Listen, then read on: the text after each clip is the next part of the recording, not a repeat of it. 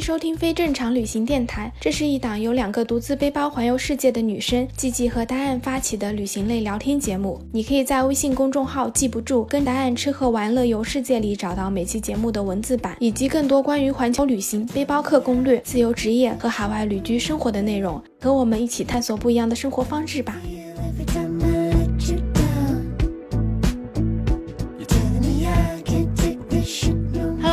我是季季，欢迎收听非正常旅行电台。这是一档横跨南北半球的旅行播客，带你用声音环游世界。今天这期呢，还是继续之前的阿里系列。然后上周我给大家讲了就是关于珠峰大本营的故事，这期呢，想要来跟大家讲一讲，就是我自己超级超级喜欢，然后也觉得这个故事巨精彩的，就是关于冈仁波齐转山的故事。然后呢，今天特别开心的是，请来了一位小伙伴跟我一起来聊天。阿曼先来跟大家打个招呼吧。Hello，我是阿曼，大家好。然后非常开心能够来到非正常旅行播客。然后我们应该先给大家讲一下，就是我们是怎么认识的，对吧？啊，是，其实我最开始呢是关注到你的公众号的，就是那个时候我觉得，嗯，公众号里面写的很多东西都很打动我嘛。然后后来呢，我就 对又听到了你的播客，然后听到你跟丹安的故事呢，就觉得哇，好生气，然后就一直听一直听。怎么认识的呢？就是我们 今年四月份你来了趟重庆，对吧？对，那个时候我就强烈的要求要面见季季，面见。是不是你先说要见面的？对对对，然后你其实是在群里说你要来重庆，然后我就举手就一定要见见你，然后就答应了，然后就在重庆。其实当时我还是翘班见你的，哦，对，而且那是我第一次见网友，我还觉得挺激动的。其实我比你更激动，应该，我嗯，就觉得终于可以见到这个奇女子了。当时的心里的想法就是这样。我记得当时好像还有另外一个播客的听友也是一起的，他还带了她的东北老公。对对对对对对。然后我们去吃那个巷子的火锅，那个好好吃啊。对对对，地道的重庆老火锅。然后十月份的时候呢，你又去了一趟乌镇嘛，我也是去了乌镇戏剧节啊。那个时候我们还有七八个网友 大见面，对对对，我感觉我这一次回国之后就是大型的网友见面会，然后去到全国各地见网友，那个对对对，很开心。还有什么午夜朗读会呀、什么的，对真的超开心。我都觉得乌镇那个应该录一期播客，就真的是像乌托邦一样，就大家真的，你看、啊对凌晨两点钟，然后坐在那个咖啡店门口，然后大家一起在读诗讲故事，真的太精对彩了。对，而且好多人都是第一次互相大家见面嘛，对然后就觉得特别梦幻。我应该先问你，为什么要请我来非正常旅行播客呢？就很开心。首先，第一个原因就是我觉得这一期想要聊的那个赶上波奇的，我觉得这个故事还是蛮精彩的。然后我之前也考虑过说要不要我自己一个人讲就好了，可是我会觉得说一个人讲好像就没有那种聊天对话的感觉。再加上丹安现在他在墨西哥城就是很忙，然后我已经找不到他人在哪里了，我就想说那我要找一个小伙伴，对，然后找一个小伙伴，然后我想说哎，正好那个阿曼有很多东西，我们之前聊天在乌镇啊，然后包括我们平时也会聊天什么，我就觉得你很多想法是跟我很相似的，我说哎。要不就来试一试，看看我们播客会有很多的新的这种碰撞。我其实也是看过这个感人波奇那个电影，然后当时看的时候，不是电影还有那个大雪什么的，推着自行车在那对对走。然后我当时看说，哇塞，下这么大雪，没想到我这一次去也碰上了一模一样的大暴雪，真的。一会儿再来给大家细讲。然后我想说，这一期开始的时候，先跟大家聊一些关于感人波奇就是基础的介绍，告诉大家一些背景的知识吧，因为可能很多人还是不知道感人波齐在哪里，它到底对对在藏传佛教里面代表的是什么意思。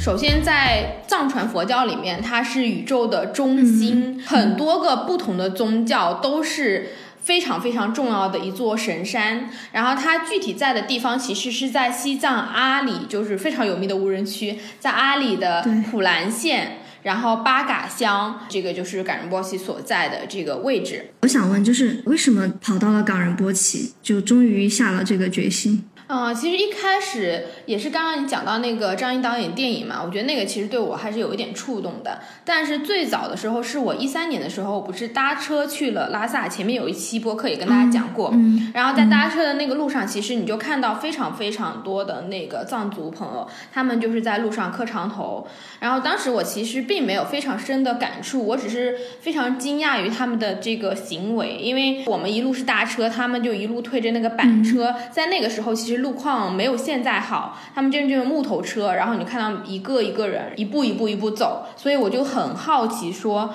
到底是什么样的力量支撑他们去做这件事情？也是从那个之后，我开始慢慢的看一些可能关于藏传佛教的一些历史啊、文化相关的一些东西。看着看着，我自己会觉得说，可能你看的再多，都不如你亲自去体验一下。然后再加上后来看电影啊什么的，就慢慢的说，OK，嗯、我可能真的是要去一下这个地方。所以我就这一次不是正好去西北旅行了嘛？其实我去西北旅行唯一的目的地就是冈仁波齐，我就觉得我一定要在我三十岁之前，然后完成这一个去转山的这个心愿，然后我就去了，就这样子。嗯，其实当时我看那个电影嘛，里面就是各种暴风雪，然后感觉条件也很艰苦的样子。你都带了些什么呀？给我下一次去给一点攻略。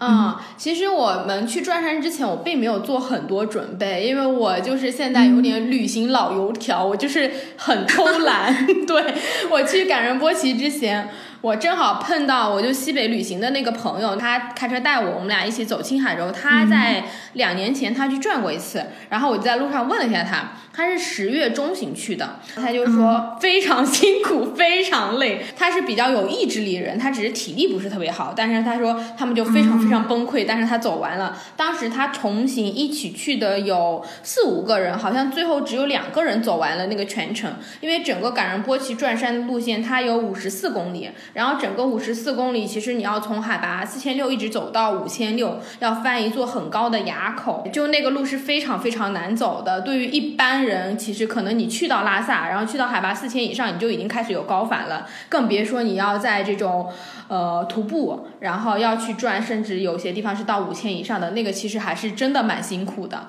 我就是跟我这个朋友聊天嘛，然后我就问他说你当时带了什么东西去，他就跟我说衣服穿厚一点，我就说好。然后他唯一告诉我说你要带一个登山杖，然后再带一个手电筒，这是他告诉我，因为其实你要起非常早去转山，不然的话你可能时间会不够。所以这几个是他告诉我的。然后我就在网上下了一张冈仁波齐转山的地图，到时候我把这个地图放在这个文字栏里面，大家也可以去看。就是它有一个大致的路线图，就告诉你说走多少公里会有一个休息点，走多少公里会有住宿这样子。然后通常冈仁波齐转山的那个路线，它是会分成两天。如果你特别特别厉害，像那种藏族人，他们长期在高原上生活，体力又特别好，他们其实有些人，比如说早上四点开始走，走到晚上十点、十一二点就可以走完，超厉害的。我后来也是碰到几个，你就发现你跟他们的速度完全不是一样的，他们中间都不休息的，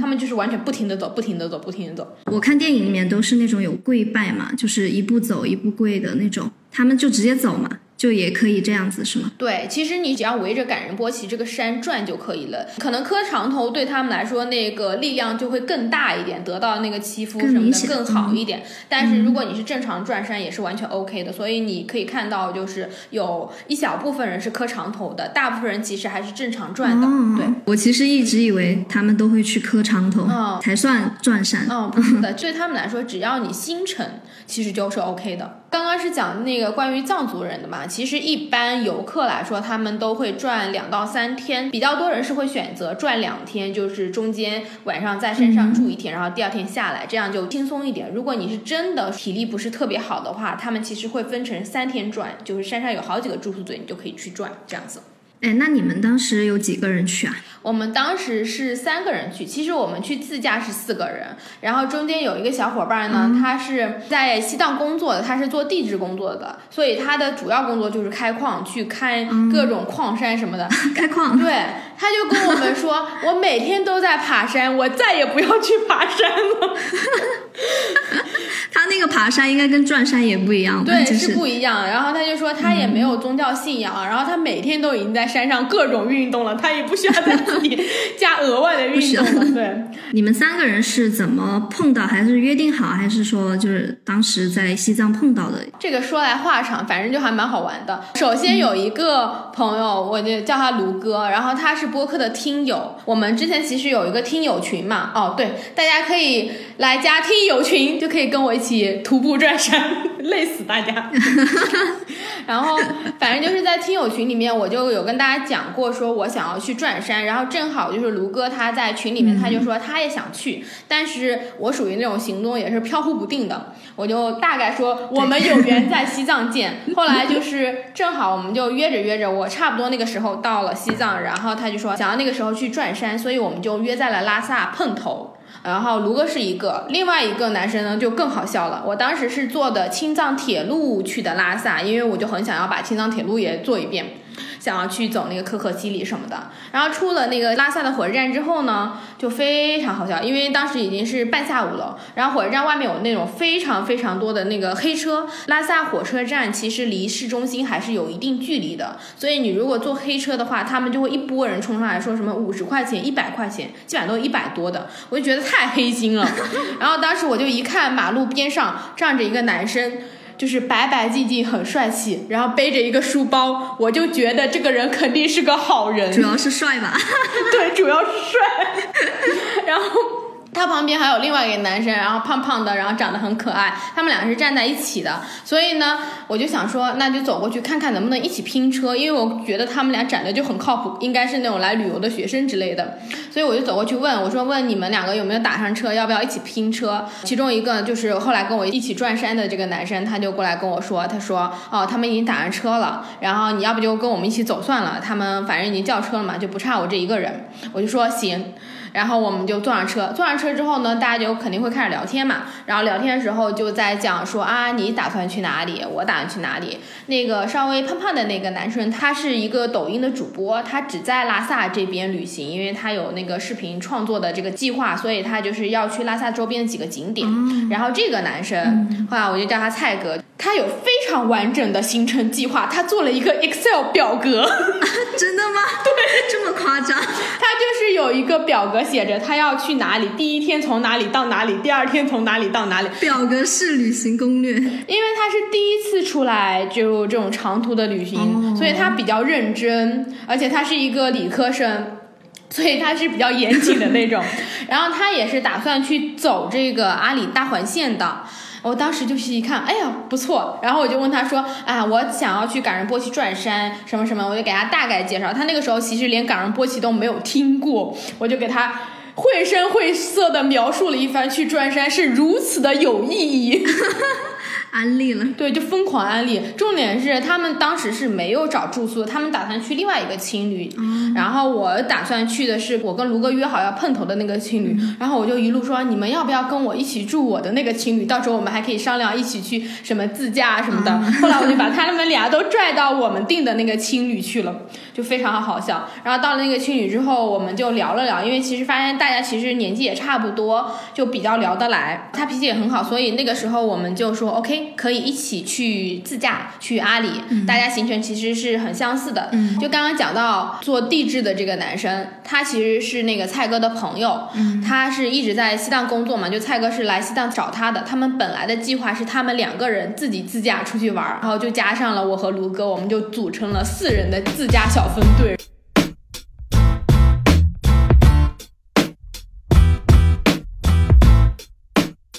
在这里先给大家讲一下一些提前的准备吧。其实我们是前一天下午到的这个巴嘎乡，就是离冈仁波齐最近的那个乡了。然后其实冈仁波齐的住宿条件不是特别好，就基本上它其实就是一个很小的小镇，只有几间小餐馆啊什么的，没有特别特别多。我们当时去住已经是淡季了，我们住了一个特别破特别破的小旅馆，基本上那个旅馆我感觉只有三四平米吧，就它只能够放下两张大概是九十乘一点五米的这种床，然后中间有一个床头柜的距离，你只要人站站在那里，你就没有任何走动的空间，因为那两张床是抵着墙壁的两边的，然后它也完全没有门窗，那个灯光也非常的昏暗。然后那个房间是一百块钱还是一百五十块钱一间？我听老板说，就这样的房间，如果是在那种七八月份或者是十月份、十一旺季的时候，差不多要到三百多块钱，我觉得超级贵，就那真的很破。那好贵啊！对我们其实之前也去看过别的隔壁的一些就房间，那个就更贵，什么大床房都要两百多，已经是淡季了。他们说旺季可以卖到六七百，甚至一千。那其实可能就是去的人还是蛮多的，才会卖到这么贵。对，去的人很多，因为这个确实是在很多宗教里面，它都是圣地，所以去转山的人非常非常多。就是大家如果真的要去是旺季的话，一定要提前订住宿。我听他们说旺季你是基本上是订不到的，就出很高的钱都订不到。淡季还好一点。然后装备的话，刚刚也提到了一点，就是朋友告诉我说你一定要带那个手电，还有登山杖。其实你也可以带头灯，那个会更方便一点。还有就衣服一定要带防水的羽绒服或者防水的冲锋衣。其实冲锋衣比较好，因为就是更防风一点。因为山上真的是雨雪非常，气候变化非常大，就是你完全不知道你什么时候就会碰上暴风雪。因为我们当时出发的时候，第一天风和日丽，走在山谷里，然后慢慢的就开始什么下雨、下冰雹、下雪，就很好笑，完全预料不到。嗯，而且还是九月份，就那个时候其实已经算是夏天的那种感觉了。还有就是你一定要带一双很好走、很好走的这个登山鞋，因为基本上你就是在徒步，这个还是比较重要的。就鞋子一定要好走。我比较推荐就是大家如果去徒步的话，一定不要穿新鞋，因为新鞋特别容易磨脚，你得先穿一穿再去。然后，如果你是有在山上住的计划的，比如说你要走两天或者三天的话，一定要带换洗的衣物，就贴身的，因为你一般徒步的时候你很容易出汗，所以带一套衣服你在山上换，不然的话，就如果气候很冷，然后在高原上感冒什么的，其实还是一件比较严重的事情，很容易转成就是肺气肿。还有就是你要带厚的袜子，因为走路的话，袜子其实很重要。如果你买不到那种徒步专门用的厚袜子，你可以穿两双的袜子，这样子的话就不会说磨脚。这个是我觉得比较重要的。另外就是去赶人波奇，你还要戴就是帽子、手套，就戴冬天的那种，因为山上风真的很大，你吹起来就很容易偏头痛的那种。不用戴那种很潮的那种什么太阳帽什么的，根本用不到，真的。吹跑了。对对对，用不到。还有就是要带雨衣或者带雨伞，因为真的山上会随时下雨。我们其实是遇到了好几次下雨，就是跟它下一点点，然后又停，然后又下雨，然后又下雪，好多次这样子。山里气候就真的是变化比较大，所以大家如果有去转山的准备的话，这些东西还是必要的。到时候可以把它列在那个播客的文字栏里面，然后大家可以再去看。先跟大家讲一下整个转山路线的这个路况。首先呢，它这个出发点它其实是在小镇边上的。然后这个出发点你过去的话，它会到一个地方叫金帆广场。金帆广场离出发点大概有七公里，那七公里其实是可以坐那个观光车的，就你可以买那个观光车的门票，好像是六十块钱的样子，然后你就可以坐过去。所以如果大家真的是想要去转山，又觉得说体力不是特别好的话，你可以选择这一段去坐车。但我那个时候是没有坐我就觉得如果来赚了，就一定要赚完。而且超级好笑的就是，当时不是蔡哥他从来没有出来长途旅行过，而且他也没有什么徒步的经验。虽然他很爱运动，但他真的没有徒步过，然后又第一次上高原，他们就很想要坐观光车。然后我就斩钉截铁的跟他们说，不行，你们如果要坐，你们先去坐，我可以比你们早一个小时出发，我自己先去徒步，然后我们在那个七公里的那个广场，我等你们。他们后来被我这个斩钉截铁的态度给打动了，他们就跟着我一起去徒步了。这个是刚开始的这一段，以及基本上都是平路，就是那种泥路，然后慢慢的缓坡。到了大概二十公里左右的地方，它就开始上坡了。你要开始翻山，先是翻那种大石头坡，然后再翻这个很乱石坡的垭口，然后再下山。呃，下山之后就是山谷，然后平路。其实它整个围着冈仁波齐转的，所以它这个东西两边是几乎地形是对称的，就平路山谷，然后爬坡，然后翻到最高垭口下坡，就这样子的一个路线。比较好的一点就是它沿途差不多每隔五六公里就会有一个补给点，有一些甜茶馆啊什么的，或者有一些饭店。但饭店基本上也就是卖藏面而已，有一些盖浇饭之类，反正也不是很好吃吧。嗯，就是补充一下能量。对，但是你至少不用自己背那么多食物上去，嗯这点还是比较好的。然后中间会有两到三个住宿点，差不多二十公里的时候有一个，大概三十公里的时候有一个，然后也有一些零零碎碎的住宿点，可能就分布在中间。当然大家可以去看地图就会知道了。所以就。嗯，还是相对来说这条路线是比较完善的，因为你的补给各方面都是能够被照顾得到的，所以这条路线还不错。我也比较推荐大家，真的体力够的话，可以去感受一下。啊、它住宿点跟补给点它不是在同一个地方吧？它其实不是分开的，就有一些，比如说五公里的时候，它只有一个甜茶馆，然后可能有到十公里的时候，它就有一个住宿点，它们都是合在一起的，但住宿点没有补给点那么多。哦，通常住宿的地方也就会有那个餐厅，因为你在山上造那么多小房子啊什么的，其实还是很麻烦，所以大家都是会住在一起的。然后我们不是没有做任何的攻略吗？随性而为。对，这个就超级好笑。我们前一天下午到的时候，我们就想说啊，什么攻略都没有，出的那一张地图，就是知道自己反正上去肯定也饿不死，然后也有一些基础的装备了。然后我们就说，那去找找入口在哪里。结果我们那天就开着车，因为我们租车嘛，我们开着车。最好笑的是，冈仁波齐整个小镇是没有一个那种旅游的标志的，它不会告诉你说冈仁波齐景区入口往哪里走，就没有那个牌子。我觉得可能是所有来这里的人都知道，只是为了这座山来的，每个人都知道在哪里，然后他就没有这个标志了。大家觉得可能太正常了，就很好笑。我们就是找不到，然后我们就说那就在镇上随便开一开，我们就开开开开，沿着那个，反正它就这么几条路，路也不多。看到一个岔路，我们看，嗯，好像很多人往那边走，我们就说啊，那开过去看一下。所以我们就开过去，就找到了它的入口。其实它入口就是一个很小的那种平房，像那种铁皮房盖起来的，里面有一个类似于传达室一样的，然后有根栏杆。然后它下午差不多六七点，其实天就已经快黑了，那个工作人员就已经下班了。你开车的话，就直接可以开进去的。开进去之后，我们当天我们就开到了那个我刚刚前面提到说金帆广场，就是你坐车可以坐到的地方。然后看到那里的时候，我们就大概看了一下。当时我们就很明白为什么要戴帽子这些，因为当时已经风超级无敌大。你在镇上的时候完全不觉得风大，你只是觉得哦温度有点低，只是晚上天气凉了嘛。然后到那里之后，我们就觉得好冷啊！幸亏我们先过来踩踩点，真的很冷。而且我们在那里就碰到了一个转山下来的男生，然后还有一个东北的阿姨。那个男生我们见到他的时候，他就是那种整个脸都是铁青的，然后他的嘴唇就是完全的发白的。然后我看到他的那个状态，我都觉得他这个人就是有点在颤抖的那种感觉，因为他就是高反了严重的高反，对，他是非常非常严重的高反。他当时是早上可能七点多开始转山，然后走到大概二十多公里的地方，那个海拔应该是五千二左右。他走到那里就发现自己完全。高反不行了，然后他就开始往下走。折回来之后，就是可能因为你高反比较严重，慢慢的就走的就慢了，所以他走到山脚下的时候，其实已经是下午六七点，然后正好碰到这个东北的阿姨。这个东北的阿姨她是来转山过很多次的，他当时是常住在冈仁波齐这个地方，他在那里住了三个月，就是每隔一两天就是转一趟，每隔一两天就是转一趟，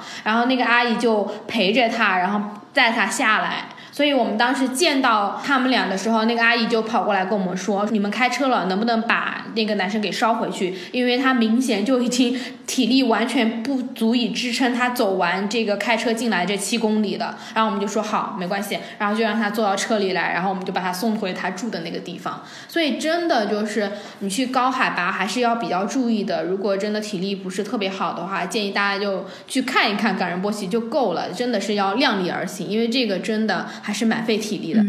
然后也是跟这个阿姨聊天，我们才知道，就是他们转山会分为内圈和外圈。内圈的话就是离山近一点，然后内圈的那个路线会更险一点，因为它其实就是离山很近，所以很多地方都很陡峭。嗯然后外圈就是大部分人会去转山走的那个路线。藏族或者佛教他们传统里面，你要先转完外圈一百零八圈，你才可以去转内圈那。一百零八圈他们要转多久啊？你是纯转，即使按藏族他们的速度，比如说一天转一圈，你也不可能每天都连续转，你体力也吃不消，那你也要一百零八天。对，而且冈仁波齐它其实是有季节性的，你不可能全年都开放，因为一到冬天它就会下雪，你其实也是转不了的，至少要转好几年才能转完。而且这个仅仅是给那些徒步转的人，如果你是选择磕长头转的，他们磕长头转完一整圈其实是要好多天的。我大概问了一下，后来碰到几个好像是要一周。如果是那种老人家年纪大一点，你可能不止一周，所以他们都是带着帐篷，就随时在路边上睡的那种。嗯，对，因为那个磕长头就走得非常非常慢了，就真的是要转很久才能把这些转完。而且我碰到那个东北阿姨，她还跟我说，大部分转山是顺时针的转。因为其实他们还是有说法的，就是你转山、转寺庙都是顺时针，除了几座神山是要逆时针转的，具体我也不是很清楚，因为我后来碰到一个藏族的小哥，他告诉我的，有一座山是要逆时针转的。然后你如果所有的顺时针的圈转完之后，你也可以在逆时针再转。所以就是还是有很多说法的，就怎么都转不够，反正就是 反正可以一直转。对。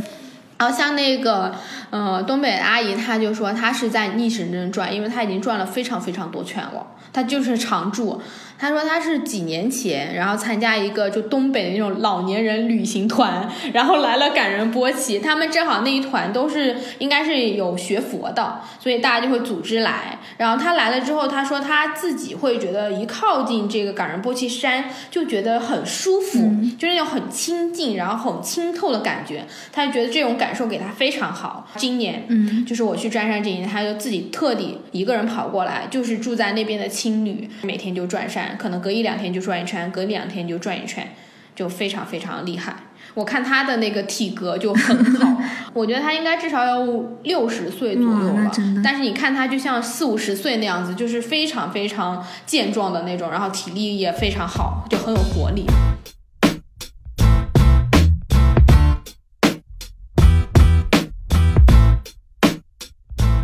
转山可能对我们来说，你会觉得是一件还蛮有意义或者蛮重大的事情。嗯，但是对于很多生活在阿里地区的人，这就是他们的日常生活。可能就像我们每年要过春节，每年会有一些什么度假的行程，对他们是有点像这种感觉，是融为他们生活中的一部分。我后来见到好多就是一起转山的人，我就会跟他们聊天嘛，然后我就问到一个大哥，他是在阿里那边当公务员的，他就说他每一年从另外一个县回来，会回他老家，就会路过感仁波齐，然后他路过的时候就会在这个地方停，停了之后他就转一圈，然后再回家。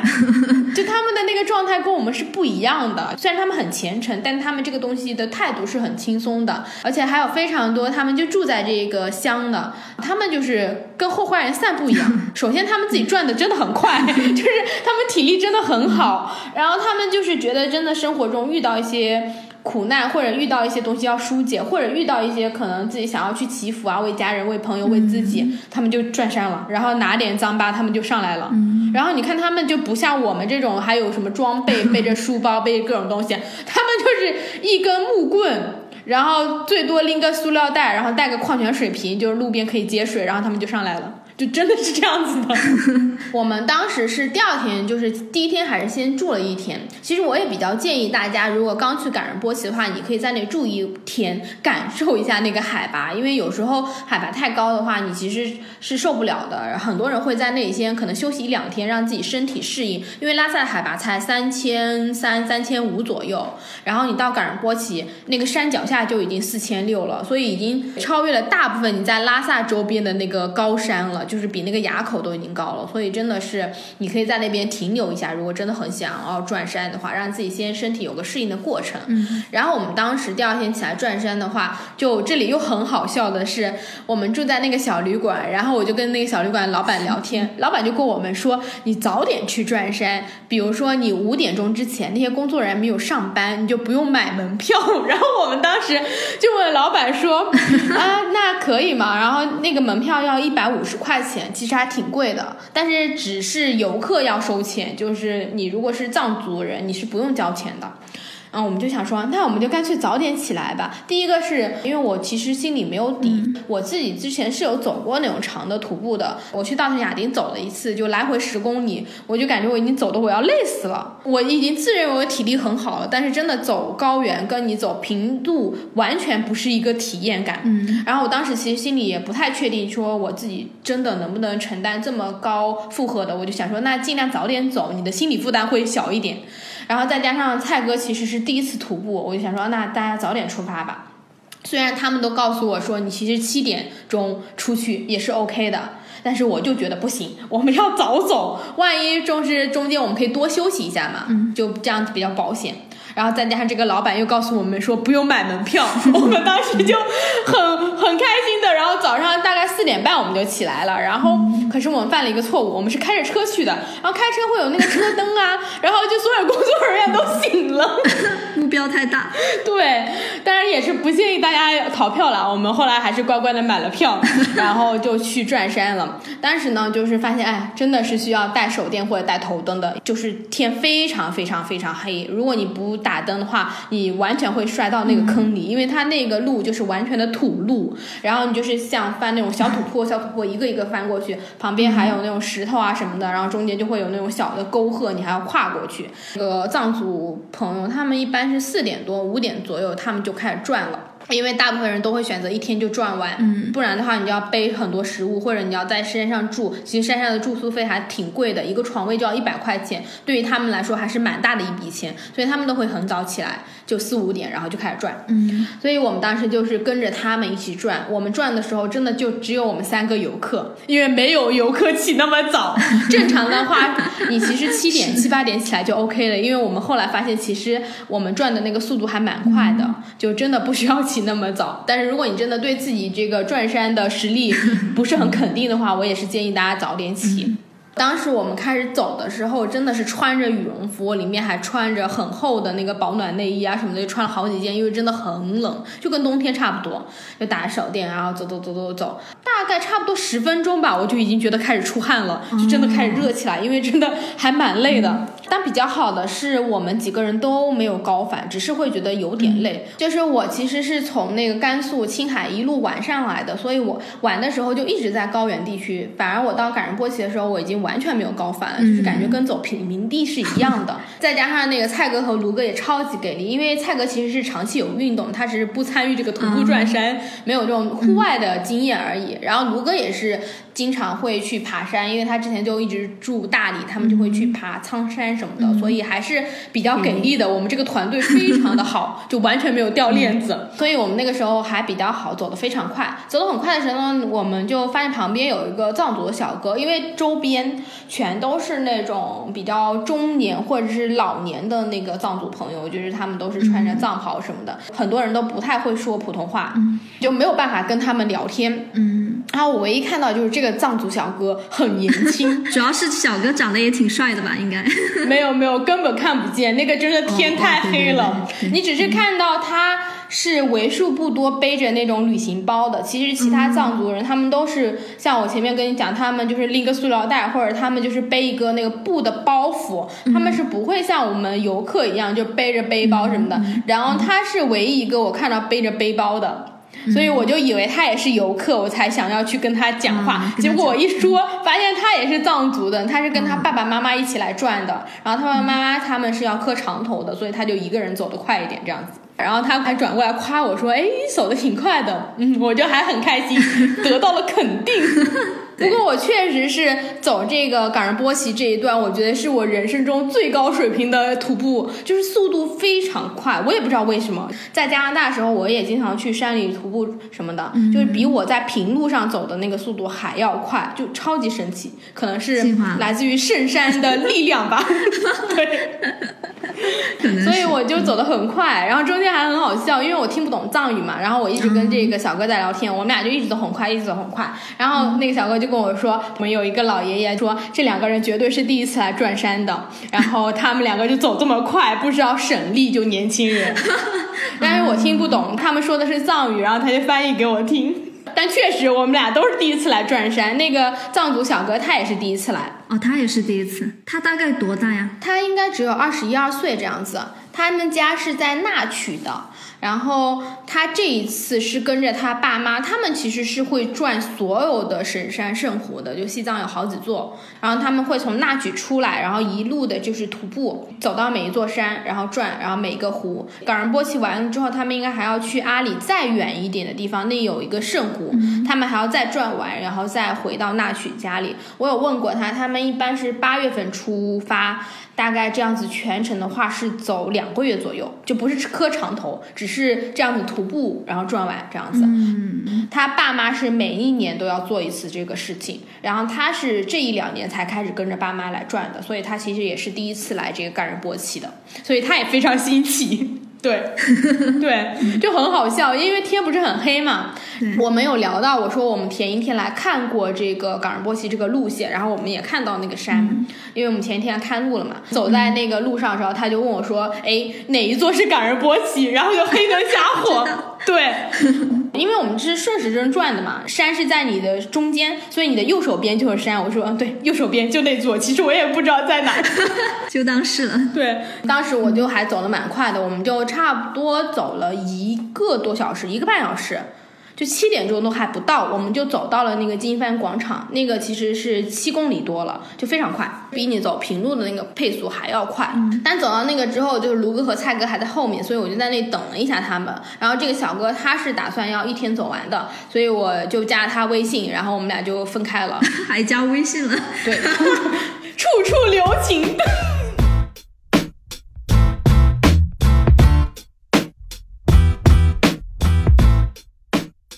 我就在那边等到那个卢哥和蔡哥一起过来，往前走没有多久，就两三公里吧，我们就走到了第一个休息点，叫那个曲谷寺，有几家甜茶馆，然后它其实就是路中间，然后两边一般都是那种铁皮的房子，然后搭起来，你走进去之后呢，它会有那种藏式的那种类似于沙发一样，然后木头的，你就可以坐，上面有垫子，你就坐在那里，然后前面有个小茶几，就一张一张这样子摆好。大部分转山的人其实都是会跟自己朋友或者同伴一起来的，所以他们都是一个一个小小的小团队，就可能几个人一起会坐在一张桌子那里，你就点一壶甜茶，甜茶应该是十块钱一壶，就那种小小壶的，他会给你杯子，你就自己倒。大部分人就是在那点一壶甜茶，然后拿出来自己的一些吃的，大家休息一下这样子。所以其实还是比较好的，就是有很多很多休息点，基本上每一个休息点我们都停留个十五分钟到二十分钟这样子。十五分钟其实还蛮久了耶。对，因为走高海拔的路线，你其实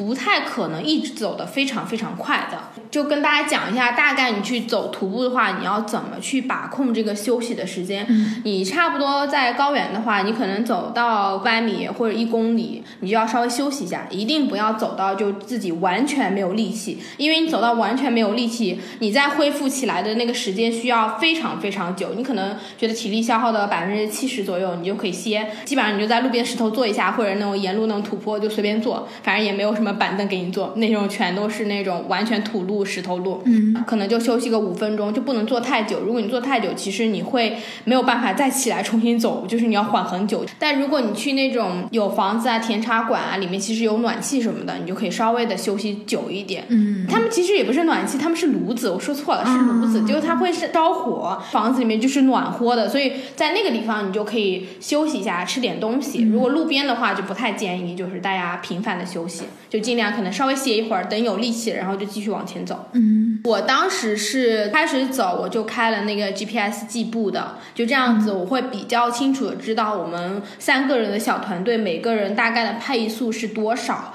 我就可以估计，因为其实你是要算你走了多少路，然后你能不能在天黑之前走到我们既定的那个住宿点。我们第一天其实原计划是想要住到山上大概二十多公里的一个地方，叫直热寺，那是一个住宿点。我们本来想住到那儿，然后正好前一天呢碰到那个东北大姐，她告诉我们说，嗯，你一定要到直热寺之后再往前走差不多六公里，那个地方叫天葬台，但它其实是没有天葬台，它只是这么起名。然后那个地方有另外一个住宿点，就等于你第一天就可以把大头的行程先走掉。嗯，网上的攻略，所有人都叫你住在直热寺。直热寺其实只有二十公里，就意味着你第二天要把最难的翻垭口的这些路都留在第二天，你会累死。所以那个大姐遇到的就非常及时，然后她就告诉我说，你再往前走六公里，其实那个地方还有住宿点，但是网上很多行程都不会标注的。哦，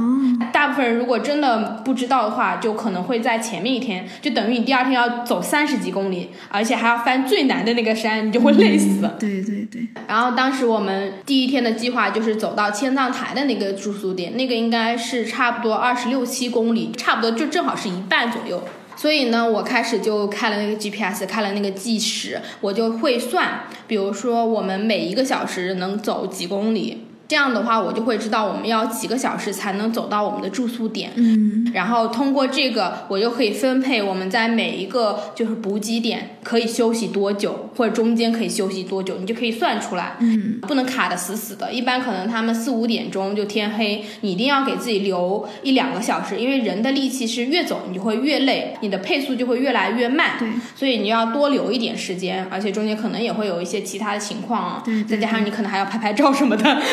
是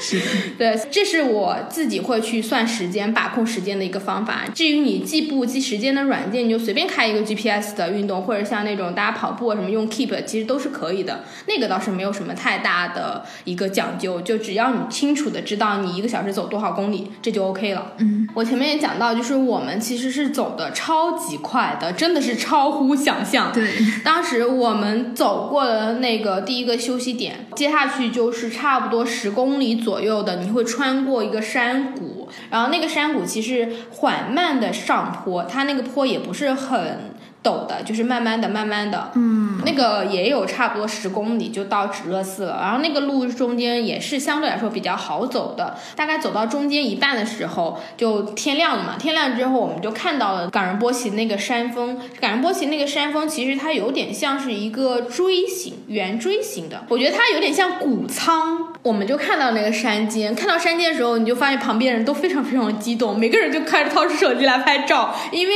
那个山尖是很难看到的，而且对他们来说，就看到这个山峰就很神圣，嗯很多人就在那里祈福许愿，送一些经文什么的，他们就会在嘴里默默的念这样子，然后我们就在那里拍照，就大家都很激动。嗯，再往前走，走着走着，那个山就没了，就快变成大雾了，所以那个气候真的很多变。我们就往前，我觉得好像没有走多久，就走了一两公里，就变成了那种白白的那种雾。嗯就完全就看不到那个山在哪里。然后我们中间走过了一个很大的这种经幡，其实，在西藏，你在很多很多地方都能看到那种经幡的阵，就它是一根拉起来就往外拽，就很多很多。然后他们一般是会在那个山腰或者是山顶或者河水边，就是一切有风口，然后水流流动的地方，有风能够带动起来的地方，他们就会把那个经幡挂上去，因为只要风一吹，就相当于念诵了一遍经文。当时走到中间，就有一个地方，它就有超级多这个经幡。很多人他其实如果选择徒步转的话，他就不磕长头嘛，但他会到这种很大经幡阵的这个地方，他们也会停下来，然后对着那个经幡阵磕长头，这个是很常见的。基本上每一个人看到神山或者看到这个经幡阵，他就会下来，然后磕一个长头，然后再走。嗯，中间看到一个经幡阵，我觉得还蛮有意思的。我远远看到就看到很多人在那里排队，我想说 怎么磕长头还得排队呢？还要排队，对，然后我就走过去一看，看到前面有一块很大的石头，大概有半米多高，反正就是一个圆圆的，但它其实是有一点形状的，中间有个凹槽，很小的凹槽。走近看嘛，看到他们都是会沾一点那个水，就是那个凹槽里面有一点积水，然后会沾一下，然后再放到自己的额头，放到自己的心口这样子，然后再念经文，我就觉得很神奇。然后我也走过去，我就跟着我前面那个人学，看他怎么沾，然后我就怎么粘，就这样子。对他们说还是有比较神圣的意义的，就很多人在做这个事情。我觉得藏民都是非常非常 nice 的，他们就是很包容。我去那里弄，我就不是很会嘛，然后他们就会教我你应该怎么怎么弄，就是你应该放在哪里，然后粘在哪里，就会跟我说，就是好像是有福气，来自于冈仁波齐这个山的福气，然后你就可以带回去。哦，之前听我朋友讲嘛，他们去嗯西藏，然后如果有那种藏民，他看到你汉族人啥都不懂，然后他就觉得你很你很蠢。嗯，但我还是真的没有遇到哎，我是会觉得，首先你得要尊重他们，你不能是说一些非常非常冒犯的话，或者说你本身就很有敌意，因为我觉得他们是能够感受得到的。如果你是真诚的去请教一些，我觉得大部分，嗯至少我自己的经历就是每个人都非常非常好。其实他们也听不懂我在讲什么，我也不知道他们说什么，你就是笑一笑就好了，他们其实就能理解了。我坐在甜茶馆里，我就是那种冲着大家一阵傻笑，他们都对我很好，那是还会分甜茶给我。走到哪儿都有人投喂。嗯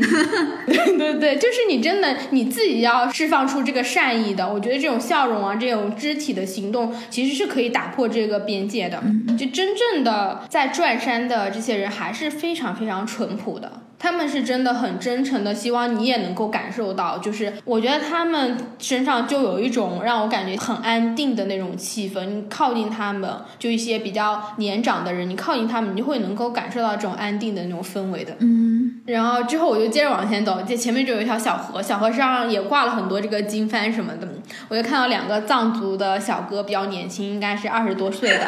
又是小哥，你怎么听到小哥就开始笑？看到小哥不容易。然后反正我就看他们就是从那个路上下来，下到溪边，我看他们就要去喝水，我就很好奇，我真的是好奇心超足的那种。我就想说，哎，不行，我也要去。我就问他们说，你们是去喝水吗？然后他们就说是。然后我就说，哎，我也要下去。然后我就下去了。我因为他们两个告诉我，那个水是赶上波奇那雪山上的雪水，就是圣水，那个水是喝了是很好的，但那个水超级冰，无敌冰，因为都是那种冰川水一样的。我就喝了那个水，然后喝完这个水，他们俩就觉得我比较亲近嘛，就是他们做什么我也就跟着做，我也不会觉得说这个有什么不好，或者喝溪里面的水脏什么的。这样子其实你很容易跟人家打成一片，拉近距离。对，你是认可他这些事情的。当然，我确实也觉得没关系啊。然后他们俩就很好，他们俩就看着我，可能也傻乎乎的吧，就傻乐傻乐的。他俩就跟我讲，正好那个溪边，它对着上去，因为其实你有溪流下来，一般都是那种山谷嘛。那个溪边对上去是两座那个山峰，它就是一个峡谷下来的，然后有一个类似于 V 字形的口。当时其实已经起雾了，然后这俩小哥特别好笑，指着那个对面白茫茫的一片大雾说：“如果晴天的时候你看到前面就是感人波齐的山峰，这就是最好的角度。”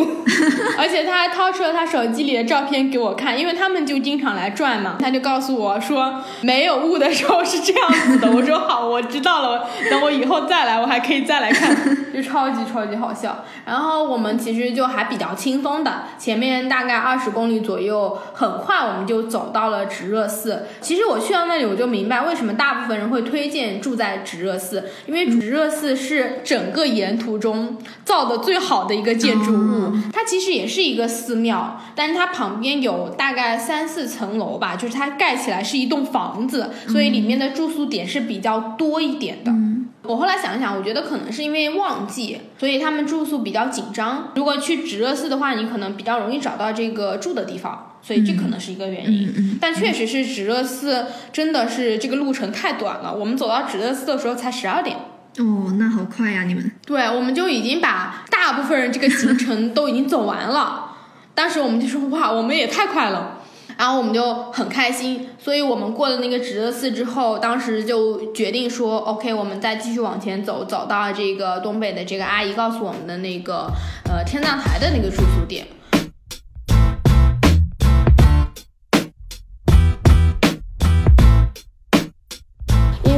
波奇这个故事真的是超级长，然后我录了超级多，所以决定就从到这里为止，就分成上下两期。下周的话，我再来跟大家讲我们是怎么在路上遇到暴风雪的故事。如果大家对于感人波奇还有其他问题的话，也可以在播客底下留言，或者是直接去公众号看文字版的内容，因为里面会有比较多的干货。那这就是这周的播客了，咱们下周六的时候继续闲聊全世界吧，拜拜。should know, baby.